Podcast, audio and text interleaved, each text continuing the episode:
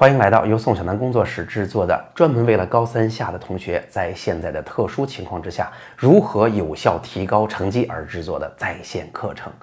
那这个课程的内容啊，基本上就是我做了那么多线下一对一的高三复习咨询的精华内容了。那在大家确定是不是要进入课程之前，我要给大家说说我们课程的目的，适合什么样的人听，有怎样的提分思路，以及课程到底包括了哪些重要的内容。首先，这个课程的目的显然是在大家已经时间非常有限，每个同学的复习进度和质量都不一样的情况之下，如何在六门学科当中找出自己最应该学的那些知识，并且用怎样的方法去学习，才能够在高考到来的时候，让我们成绩有一个最大限度的跨越。我们既给策略，又给落地方法。第二，这个课程适合什么样的人听呢？它一方面适合那些时间总是不够用、成绩忽上忽下、做题刷题效果并不明显的同学，又适合那些如果我看到这个题目，我第一下反应不过来，就不知道该怎么办了，或者错题整理了一大堆，但是成绩不见提高的同学。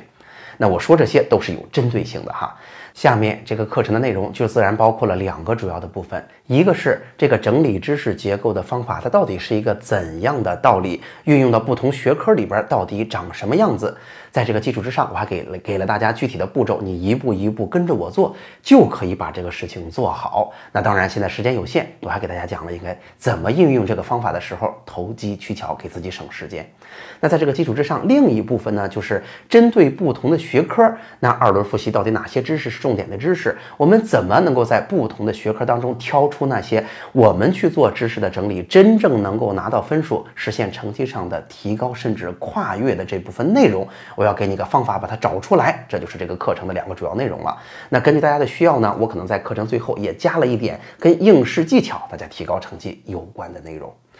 最后要提醒一下的是，因为时间非常紧张，我没有把这个课程里边的所有内容都给大家重新录一遍。